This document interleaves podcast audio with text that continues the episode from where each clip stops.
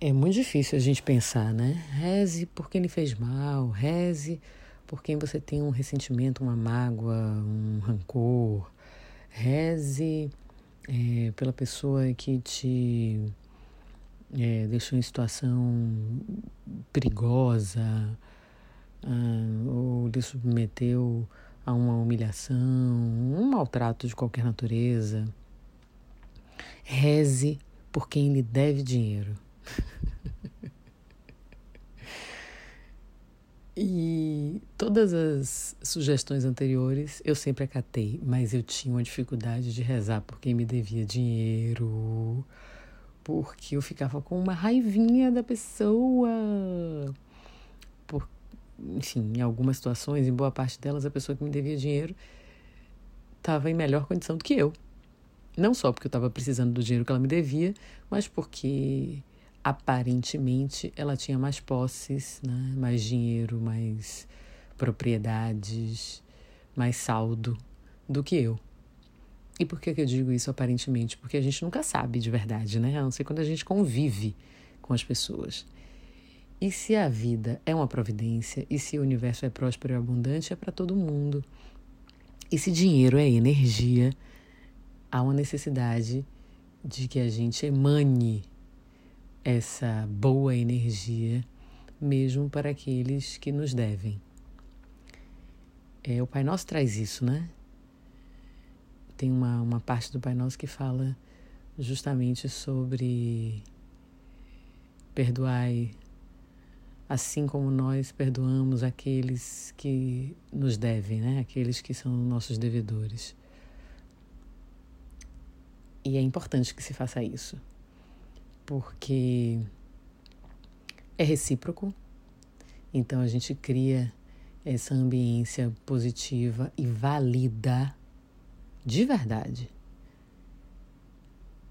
que o universo ou dê um toque na cuca daquela pessoa que está lhe devendo aquela grana e tem aquela grana para lhe pagar, mas não sei por que motivo não fez, ou consiga prover para aquela pessoa dinheiro suficiente para que ela tenha as suas despesas saciadas, né?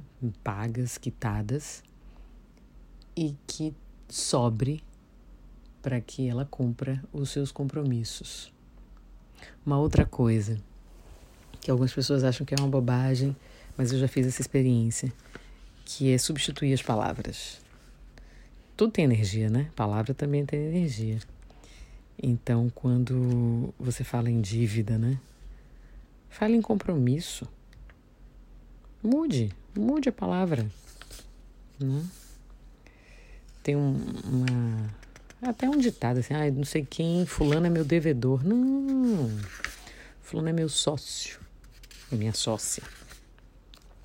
Fulano é a pessoa com quem eu compartilho meus lucros. Então, acho que, que é uma boa coisa.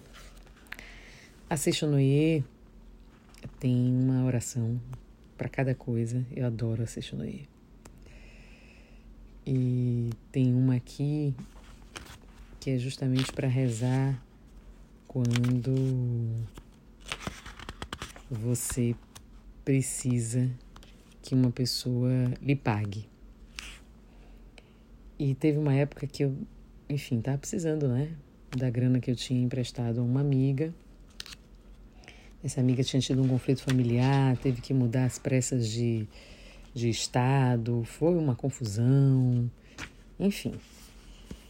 E aí, depois de um tempo, um tempo mesmo, assim, sei lá, dois, três anos, eu, né, ela já estava com a vida mais ou menos estabilizada, e eu mandei uma mensagem perguntando, ô, fulano e tal, não sei o quê, como é que é? Aquela grana e tal. Ah, não, daqui a um mês, aí, né? Dizia daqui a um mês eu dava 45 dias, aí ligava, não, daqui a 60 dias, aí eu dava 60 dias, ligava, não, daqui a 90. Aí teve uma hora que eu comecei a não cobrar mais, né? Deixei, deixei para lá. E aí achei essa oração para que o devedor pague a dívida. Se alguém lhe deve dinheiro, aluguel ou mercadoria, você não deve pensar que ele seja desonesto ou mal intencionado. e que não pretende lhe pagar. Se alimentar tal pensamento negativo, o devedor se tornará desonesto, mal intencionado e desejará não lhe pagar. Tratando-o com bondade, desejando felicidade e prosperidade ao devedor, a dívida será paga. O infinito amor de Deus flui para o meu interior e em mim resplandece a luz espiritual do amor, a qual dissipa todas as minhas preocupações e incerteza. Eu sou Rita Batista e tá tudo a dar.